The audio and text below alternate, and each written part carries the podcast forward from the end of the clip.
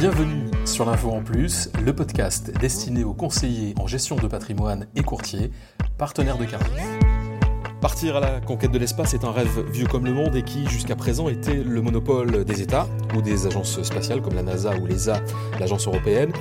Mais les temps changent et il faut désormais compter avec de nouveaux acteurs qui n'ont aucun complexe et voient les choses en grand, et ça s'appelle le New Space. Un nouveau business est-il en train de naître sous nos yeux? Quelles sont les conséquences? Quels sont les avantages et les limites? L'info en plus prend de la hauteur aujourd'hui et reçoit Mathieu Muchery, il est chef économiste chez BNP Paribas Cardiff et va décrypter pour nous un secteur que l'on croit connaître mais qui est en plein boom, en plein Big Bang devrait-on dire. Bienvenue sur l'Info en plus, le podcast de Cardiff destiné aux partenaires CGPI et courtiers. Alors Mathieu Muchery, euh, bonjour et merci d'avoir accepté de revenir au micro de l'Info en plus. Bonjour. Alors Mathieu, dans un premier temps, bah, il faut quand même définir ce qu'on appelle le New Space.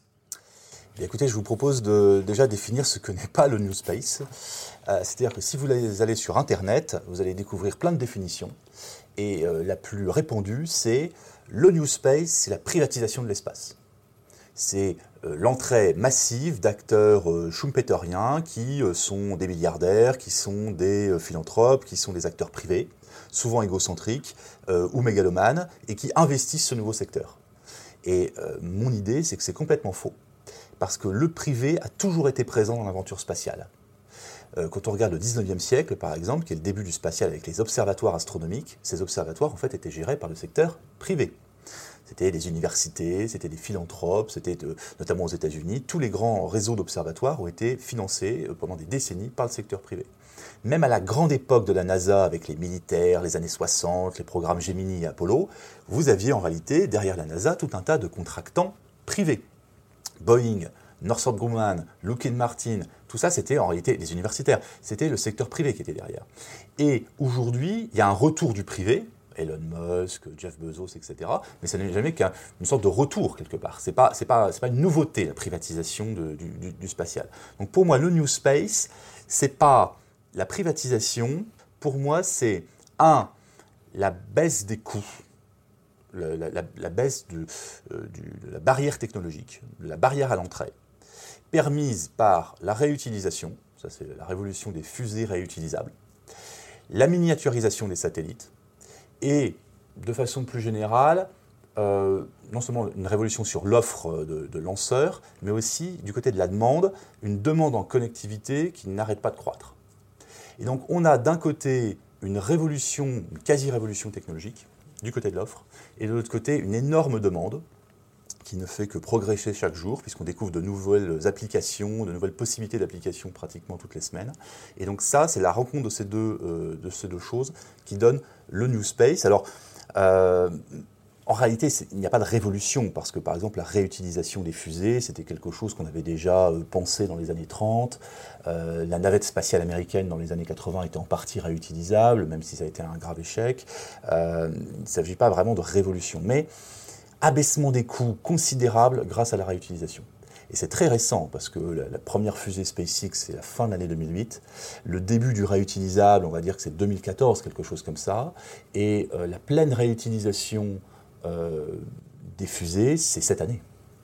Sauf que euh, le progrès est, euh, un progrès qui, n'arrête pas, qui est exponentiel, et aujourd'hui on se retrouve avec un secteur où pratiquement tout le monde peut rentrer.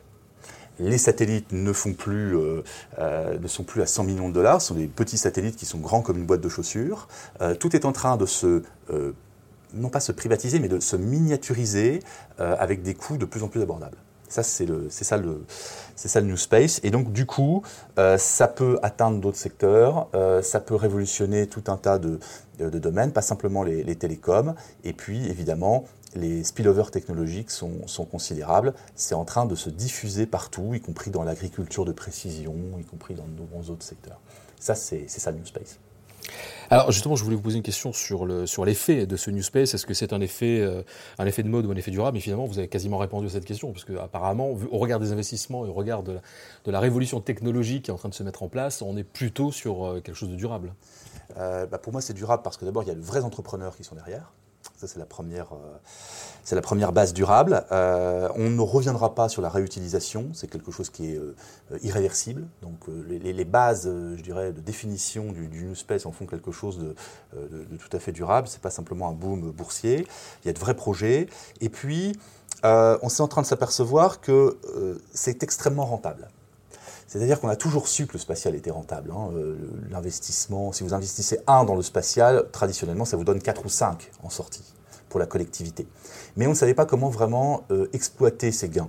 C'est-à-dire que, par exemple, vous aviez des avancées médicales ou des avancées euh, techniques dans de nombreux secteurs grâce au spatial, mais on ne savait pas forcément les capter. Et aujourd'hui, on arrive à mieux capter les gains c'est plus direct.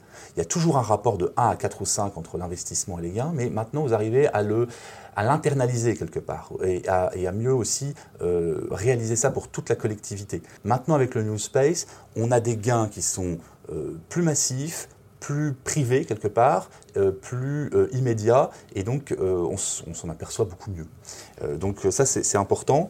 Et puis c'est un mouvement qui est plus international. C'est aussi pour ça que c'est durable. Avant, vous n'aviez que deux puissances, l'URSS et les États-Unis. Et aujourd'hui, c'est en train de s'ouvrir parce que vous avez des nouvelles puissances émergentes, euh, aussi bien euh, pour le, public que pour le privé. La Chine, l'Inde, l'Inde qui, est très, forte. Et euh, maintenant, pratiquement tous les pays, y compris le Brésil, y compris les pays émergents, peuvent avoir leur propre programme, privé et public, spatial, grâce à l'abaissement de la fameuse barrière à l'entrée. Donc, une base qui est plus large, et puis évidemment cette demande de connectivité qui ne va pas s'arrêter. Hein. Donc euh, oui, c'est un mouvement très durable, et donc du coup, comme c'est durable, ça peut nous intéresser, euh, nous, euh, assureurs et investisseurs long terme. Alors Mathieu, vous parliez des, États hein, qui, qui, sont aujourd'hui capables d'investir dans, dans, le New Space, mais est-ce qu'on a des exemples d'acteurs privés qui sont dans ce secteur-là? Alors j'ai déjà un petit peu parlé de SpaceX, mais vraiment, on peut pas, on peut pas l'éviter parce que c'est vraiment, euh, c'est pas pour faire une ode à, Elon Musk, mais c'est vrai que c'est, il y a avant et après, hein, clairement. Donc ça c'est la, c'est la grande success story, une histoire absolument hallucinante euh, et une boîte qui, qui a révolutionné le New Space en lui apportant cette dimension d'intégration verticale. Euh, dans SpaceX, les fusées sont faites par SpaceX, quasiment de A jusqu'à Z. Et si jamais on a besoin d'une pièce, on la commande sur Internet. Et ça n'a rien à voir avec le modèle de la NASA ou d'Ariane 5 euh, ou d'Ariane 6, où on a 800 000 pièces avec 10 euh, 000 fournisseurs, 40 euh, 000 sous-traitants dans 30 nationalités. Ça n'a plus rien à voir. On, fabrique quasiment tout sur un site unique avec une maîtrise totale, ce qui est évidemment beaucoup plus coûteux au départ, mais ensuite qui permet une réduction drastique des coûts. Hein. Donc ça, c'est une des dimensions du New Space aussi. Euh, donc ça, SpaceX est incontournable avec des projets extrêmement ambitieux. Et alors là, vraiment, euh, une boîte qui vise, qui vise Mars. Hein. Avec aussi une capacité à révolutionner les RH. C'est-à-dire que dans SpaceX, comme le dit la responsable RH, c'est euh, l'effort spécial. Et donc les 2000 premiers salariés de SpaceX ont été, ont été entendus par le dirigeant et l'actionnaire, et ils ont été sélectionnés un par un par Elon Musk. Euh, les 2000 premiers. C'est-à-dire qu'il y a vraiment une dimension, c'est quelque chose qu'on doit nous essayer de, de, capter en tant qu'entreprise privée, c'est une plus grande attention stratégique à la dimension ressources humaines en amont. Euh, on ne peut pas se permettre de prendre des gens moyens euh, quand on fait du spatial et quand on fait ce type de spatial. Et puis, une bonne utilisation de la, la recherche et développement. L'idée, c'est pas on va investir en R&D comme des fous. C'est on va investir en R&D, oui, mais comme au début, on est une petite boîte, il faut que cette RD soit extrêmement euh, performante. Donc ça n'a rien à voir avec la RD de IBM ou de euh, Daimler-Benz. On ne dépense pas 5 milliards pour se faire plaisir. C'est on va dépenser 1 milliard ou 2, et avec 1 milliard ou 2, on va créer des fusées réutilisables. Et 5 ans plus tard, avec un investissement d'un milliard et demi, on a révolutionné un secteur qui lui-même va révolutionner tout un tas d'autres secteurs. C'est une, certaine capacité, peut-être parce qu'on a pris les bonnes personnes, peut-être parce qu'on les a incentivés, peut-être parce qu'on leur a fait comprendre que c'est la seule boîte qui, les emmènera, qui nous emmènera peut-être vers Mars. On a réussi à avoir une R&D extrêmement euh, performante. Donc SpaceX. Ensuite, vous avez un deuxième acteur qui est Blue Origin qui est la boîte de, euh, Amazon, enfin la boîte de, Jeff Bezos. Donc là, vous avez un, modèle de financement qui est très original. Euh, Jeff Bezos, dans sa cagnotte personnelle, donne un milliard par an. Un milliard de dollars par an pour le développement de Blue Origin. Avec l'idée que là, cette fois-ci, c'est pas la Blitzkrieg, c'est pas SpaceX, c'est les petits pas. On va essayer de euh, faire la nique à Ariane, Ariane 5 et Ariane 6. On va prendre des parts de marché dans le marché des lanceurs de satellites. Le problème, c'est que pour le moment, Blue Origin n'a pas été capable d'aller faire un vol suborbital. Et sa nouvelle fusée, sa grande fusée, qui est une fusée très intéressante et réutilisable, c'est pas avant 2021. Donc c'est quand même un, acteur de, je dirais, de, second niveau, mais qui est intéressant, avec une autre stratégie euh, euh, plus, commerciale. Et puis vous avez d'autres acteurs, une myriade d'acteurs. Vous avez la boîte de Paul Allen, qui est mort il n'y a pas longtemps, euh, qui a tout un tas de, produits spatiaux. Vous avez une boîte comme Vector. Vous avez, et, maintenant, ça se diffuse. Vous avez plein, plein, plein, une myriade d'entreprises. c'est vraiment un déferlement schumpeterien. et puis à côté de ces lanceurs, vous avez tous ceux qui sont sur Terre toutes les boîtes qui sont sur Terre et qui analysent les données, ou qui traitent des données spatiales, ou qui recomposent des données spatiales, ou qui euh, sont euh, fournisseurs euh, de ces grands lanceurs. Et là aussi, ça se développe à une vitesse folle. actuellement, je ne peux, même pas, suivre la liste parce qu'elle n'arrête pas, de, pas de se diffuser. Ça ressemble un petit peu à l'Internet des années 90 en termes de, diffusion euh, entrepreneuriale. Et maintenant, tous ceux qui sont euh, découragés chez Boeing, chez Lockheed Martin, qui ont, qui ont ras-le-bol de travailler dans un bureau euh, pour ne rien faire, hop, ils créent leur boîte, ils créent leur start-up spatiale. Et les financements, évidemment, arrivent assez facilement parce qu'on est dans une période, et c'est ça peut-être aussi le New Space, on est dans une période de taux d'intérêt bas. Et je vous en avais parlé dans un précédent podcast de baisse des taux d'actualisation. Donc on peut se projeter plus loin comme le spatial aujourd'hui, ce n'est plus une rentabilité sur 20-25 ans, mais sur 5 ou 10 ans, et comme on a une baisse des taux d'actualisation et des taux d'intérêt au même moment, on peut aujourd'hui envisager vraiment de se lancer dans ce secteur, d'autant que les coûts ont baissé. Et ça, c'est vraiment. C'est un peu comme dans les huiles américaines. Je ne sais pas si vous voyez les, les, huiles de schiste euh, américaines. La révolution, elle n'est pas technologique. On a toujours su qu'il y avait du pétrole de schiste aux États-Unis. La question, c'est comment l'extraire à, un coût abordable. Donc il y a le fracking, tout le monde se pose la question du fracking, mais surtout il y a la baisse des taux. C'est surtout ça qui est véritablement. C'est plus une révolution financière qu'une révolution euh, technologique, en fait, les huiles américaines. C'est un petit peu ça aussi, le, New Space. C'est la capacité de coller cette, cette, cette, révolution technologique avec une révolution dans les modes de financement. Alors pour le moment, malheureusement, c'est très difficile à capter puisque ce sont des entreprises essentiellement privées donc c'est du private equity. Euh, et donc pour être euh, dans les investisseurs de SpaceX, il faut s'appeler euh, Google ou Fidelity. Et c'est vrai que pour le moment, c'est pas très ouvert. Mais c'est une très belle réussite. Hein. Par exemple, SpaceX aujourd'hui, ça vaut une trentaine de milliards de dollars. je rappelle que c'était une boîte qui n'existait pas il y a 15 ans, qui ne valait rien il y a 10 ans. c'est quand même assez impressionnant. Voilà. Il faut trouver le moyen euh, de suivre ça finement et peut-être éventuellement de participer au, financement si on trouve notamment en Europe des occasions de, de private equity, mais je ne peux pas en dire plus euh, pour le moment. Alors justement, si on s'arrête quelques instants sur, euh, sur l'investissement long terme auquel vous faisiez référence, évidemment la question naturelle qui arrive maintenant, c'est BNP Paribas Cardiff, comment on se positionne dans cette, cette nouvelle économie, cette, ce new space? Alors on s'y intéresse je pense, de deux façons différentes. D'abord, on est investisseur long terme. Euh, et il s'agit vraiment d'un secteur, euh, alors je vous l'ai dit, qui maintenant est investissable, qui est vraiment de long terme et qui est vraiment extrêmement rentable. C'est rare parce qu'en général, les, secteurs qui sont très rentables ne sont pas très glamour. Hein.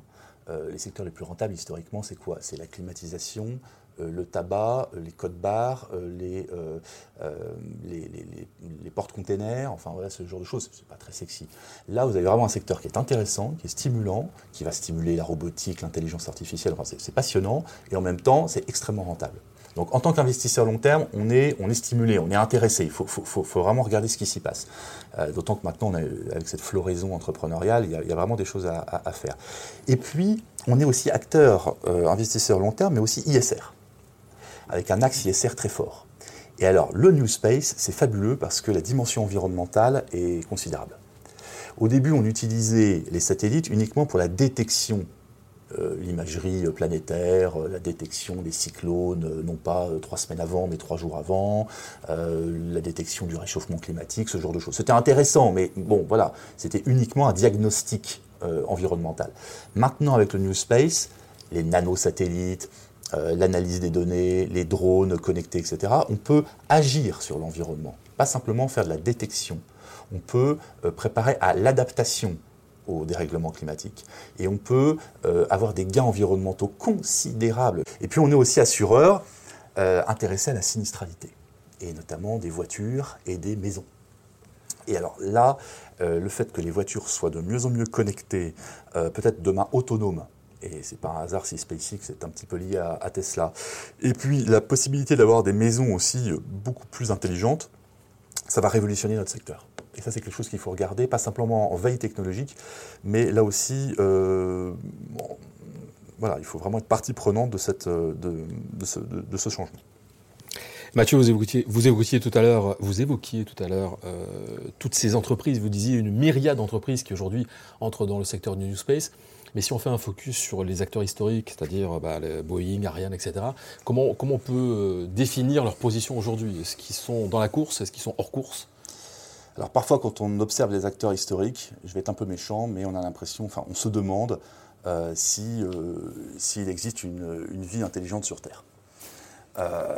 C'est-à-dire qu'ils sont en train de se faire éjecter disrupté, comme on dit aujourd'hui, euh, à une vitesse stupéfiante.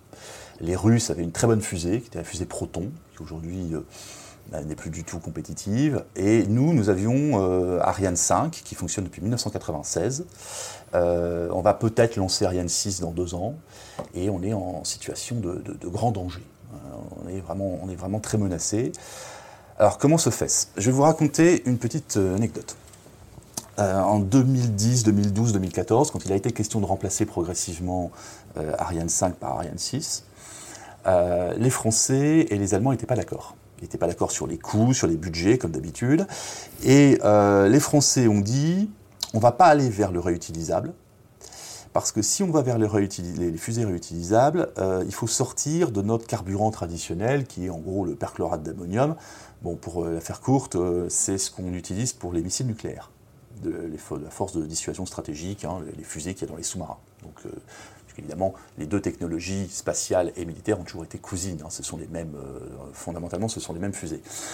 Euh, et donc les Allemands ont fini par suivre, et comme souvent en Europe, vous avez un compromis qui se crée, qui est un plus petit commun dénominateur entre les Français et les Allemands. Les Allemands qui ne voulaient pas trop dépenser, qui ne voulaient pas investir ce que Elon Musk a investi pour les fusées réutilisables, et les Français qui voulaient garder la technologie traditionnelle parce qu'ils préparent le M51, le prochain, euh, la prochaine fusée de nos sous-marins nucléaires.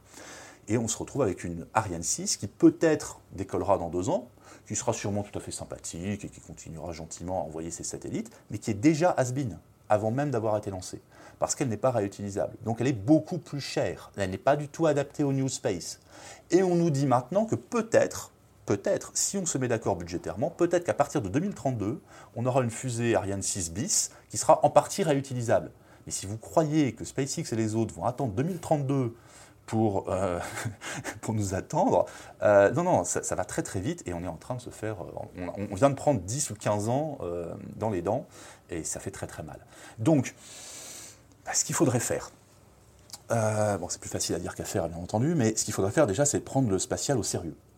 Donc déjà, pour ceux qui croient à la volonté politique ou pour ceux qui croient à la, la capacité de bien s'entendre avec nos partenaires allemands, essayer de doper l'Agence spatiale européenne. Après tout, elle n'est pas dans le traité de Maastricht, donc c'est un traité à part, hein, le traité de l'Agence spatiale européenne. Donc nous ne sommes pas affectés par le Brexit. Il n'y a pas de départ des Anglais de l'Agence spatiale européenne.